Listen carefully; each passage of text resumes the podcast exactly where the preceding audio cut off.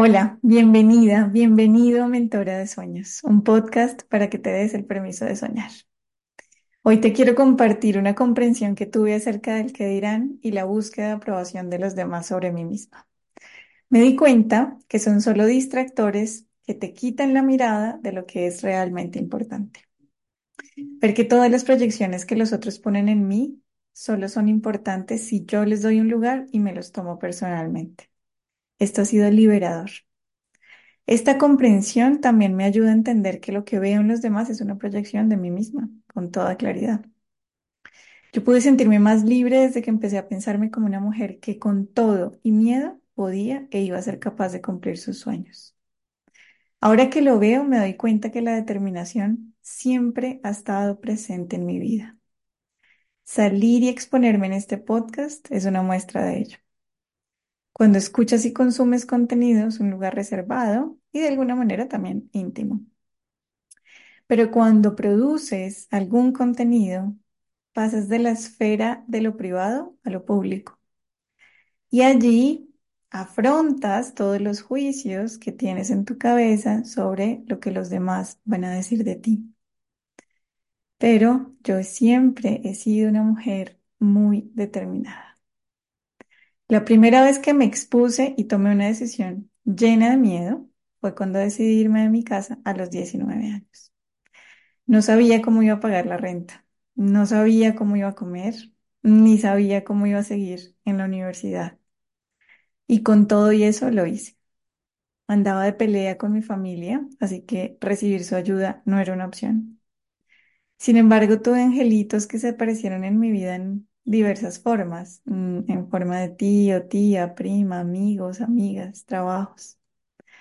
Yo en las peores condiciones lo logré, sobreviví, trabajé, crecí, aprendí y disfruté. Porque ahora que lo veo desde la distancia, me doy cuenta que disfruté un montón y creo que era lo que más hacía. y así ha sido mi vida emprender un vuelo constantemente. Algunos vuelos con tormentas eléctricas, depresiones, algunos apenas sobrevolando, aterrizajes de emergencia, velocidad crucero. Toda una montaña rusa que hoy puedo ver con total responsabilidad y es que yo he creado esa realidad. Y al mismo tiempo me he sentido completamente sostenida y acompañada Inclusive lo estuve en aquel tiempo en el que era una atea radical. Solamente que en esos tiempos no me daba cuenta que estaba siendo sostenida. Hasta que llegué a mi primer colapso. Me fui a vivir a otra ciudad, mm, diferente a la que nací, en un lugar que parecía algo así como un Truman Show. Y voy a hacer un paréntesis para las personas más jóvenes. Esta fue una película que protagonizó Jim Carrey en la que se grababa la vida del personaje que él interpretaba, pero que él no sabía que era un personaje. Él creía que esa era su vida. Todos los demás sí eran actores y sabían que era una película. Él no. Su papá, su mamá, su esposa, sus hijos. Cierro el paréntesis. Una vida en la que me sentía observada constantemente y por supuesto me sentía cohibida de actuar como yo quería actuar. Siempre pensaba dos veces lo que iba a hacer. Y esto me llevó a un hoyo profundo que yo no conocía. Y en ese hoyo me encontré con el Kriya Yoga, un camino espiritual que me llegó a, me llevó a experimentar la divinidad, no a conocerla, sino a experimentarla. Y para mí eso es algo completamente diferente. Eso me cambió la vida. El retiro en el que me inicié empezó en Barranquilla, en un salón donde debía llevar flores y frutas. Recuerdo a su amiga con su presencia circular, eh, llenaba el espacio por completo y él hablaba solo en inglés. Su sola presencia me transmitía una paz y una alegría que yo nunca había visto en un líder espiritual. Recuerdo que en la iniciación él me acercaba sus manos a la espalda y tomaba mis pies. Creo recordar que me besó los pies o puso su frente en mis pies, no, no, no tengo tan clara esa memoria. Yo creo que en la espalda nunca me tocó, pero yo sentí un calor inmenso cuando acercó sus manos. Y no recuerdo tampoco la razón, ¿no? De por qué él se acercaba y hacía como estos movimientos. Hoy día entiendo con claridad que esa energía la tenemos todos, solo que él ya en ese momento la manejaba con maestría. A mí simplemente me sorprendió un poco y me sentí un poco incómoda. Luego nos fuimos tres días cerca del Tayrona a un hotel espectacular y meditamos por tres días. Tuvimos una dieta vegetariana o vegana, no, no me acuerdo muy bien, e hicimos diferentes ejercicios. El que más me impactó fue al final, mm, al despedirnos de su amiga, quienes llevaban un recorrido ya en el Crilla, lo hicieron con mucha fluidez y propiedad. Se le acercaban, se inclinaban, ponían su frente en sus pies y se despedían. Yo observaba atónita. Mi ego entró en colapso, ¿no? La conversación fue algo así como, ¿yo? Arrodillándome frente a otro humano, ¿qué te pasa? Y mientras esa conversación sucedía en mi mente, mi cuerpo caminaba lentamente a la fila para hacerle la reverencia al somillo. Mi cuerpo, como siempre, con más sabiduría que mi razón. Eso lo tengo clarísimo. Y me costó tremendamente hacer la reverencia. Y la hice a medias. El somillo me miró a los ojos y sonrió. Yo hoy día creo que habrá pensado algo así como, ay, pequeña saltamontes de charca, crees que me estás haciendo la reverencia a mí, pero la estás haciendo a la divinidad, porque en ti también reside esa divinidad, tal como en mí. ¡Ah! Hoy recuerdo ese episodio con completa paz y con mucha felicidad. Hoy lo entiendo. Pero en ese momento me fui a mi casa en La Guajira, refunfuñando conmigo misma sobre por qué había permitido que eso pasara, reprochándome porque otra vez no puse un límite, porque no hice lo que yo quería, bueno, en fin. Luego de ese retiro, empecé a meditar todos los días durante una hora y diez minutos que duraba la práctica que nos propusieron. Entonces me levantaba a las 4 y 45 más o menos de la mañana y más o menos hacia las 6, 6 y cuarto terminaba todas las mañanas. Lo hice por varias semanas, luego lo hice por meses y luego por años.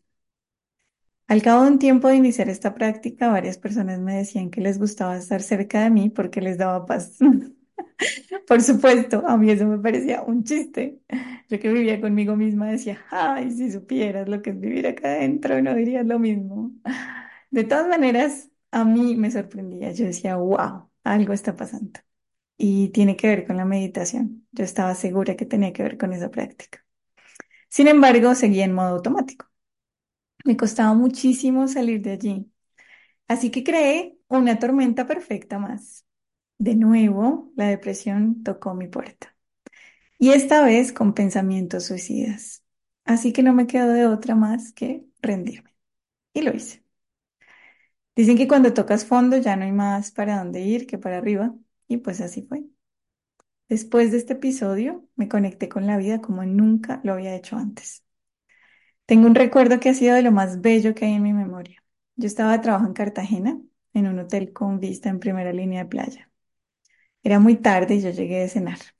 Salí al balcón, observé el mar, sentí la brisa, percibí el olor y escuchaba ese arrullo de las olas rompiendo en la playa.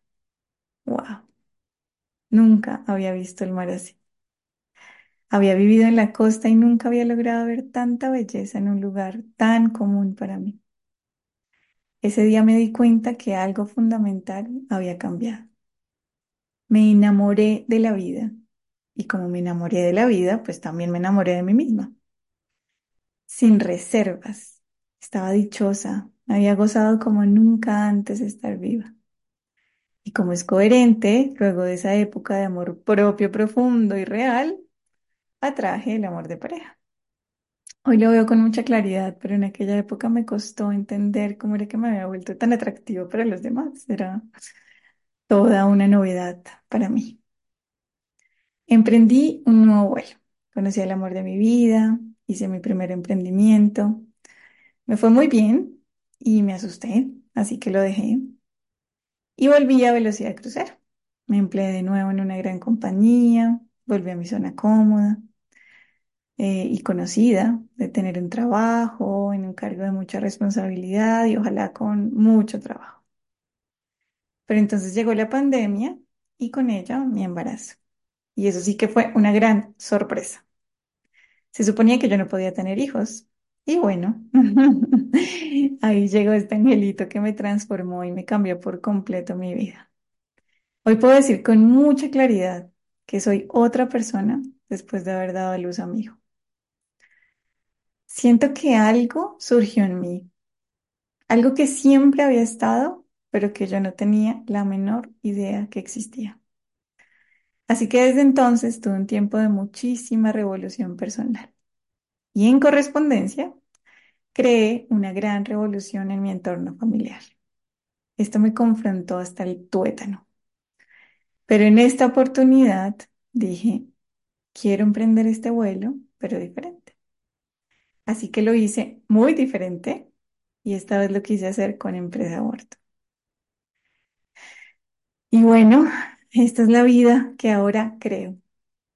Cada día un pasito más consciente, cada día un poquito menos desde el automático, cada día yendo un poco más allá de mis límites, conociéndome, explorando, pero ahora sobre todo experimentando y un poco jugando.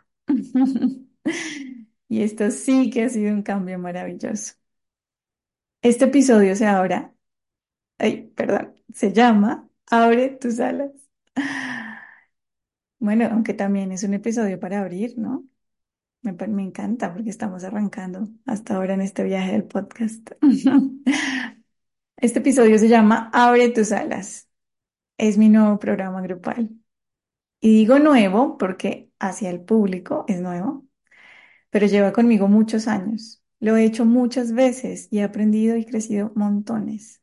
Yo misma nunca me imaginé que lo compartiría públicamente y mucho menos que lo querría dictar y atraer personas que ya están cansadas de vivir en modo automático y quieren vivir en modo consciente, consciente de su potencial y de sus recursos propios. Este programa incluye cuatro semanas en las que vamos a trabajar intensamente en darnos cuenta, darte cuenta de todo lo que ya tienes y a conectarte con tu poder personal, básicamente. Entonces te voy a contar qué es lo que va a pasar en cuatro semanas.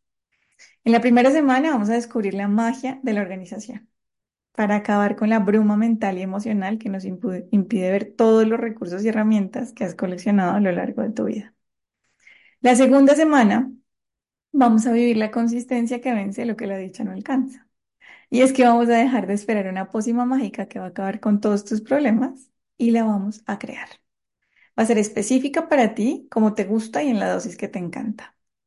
Te voy a invitar a ir profundo en lo que te impide hacer cambios en tu comportamiento y te mantiene en los patrones antiguos. La tercera semana será para ver lo que sí hay, dejar de ver cuánto le hace falta al día para que se termine y ver todo lo que sí hemos hecho. Dejar de ver el temporizador de la máquina de trotar y ver todo lo que llevas haciendo ejercicio. Ver toda la abundancia que te rodea y todo lo que has avanzado para partir de allí y llegar mucho más directamente a donde quieres llegar. Y ya con todo lo anterior, vamos a entrar en conexión con tu poder personal. Completamente en apertura, pero sobre todo en goce y en disfrute de quién eres, de lo que has alcanzado, de tus recursos propios, de todo lo que hay por delante para ti. Disfrutando la vida. Somos seres creadores, eso lo han dicho muchísimas personas. Y hoy quiero invitarte a que te lo grabes en tu mente, a que pruebes hacerlo. Lo peor que te puede pasar es que no pase nada. Pero si lo vas a hacer, hazlo con toda, sin duda, sin reserva, sin dejar nada para después. Anímate con toda la energía y foco. Y estoy segura que no te vas a arrepentir. Te voy a dejar el link de la web en la descripción de este podcast. Anímate a que tu vida sea lo que quieres y no lo que te toca. Este podcast es grabado y publicado. No lo edito ni lo arreglo. Así es que, tal como me sale del corazón, así te lo entrego a ti. Te abrazo. Nos vemos en un próximo episodio. Chao.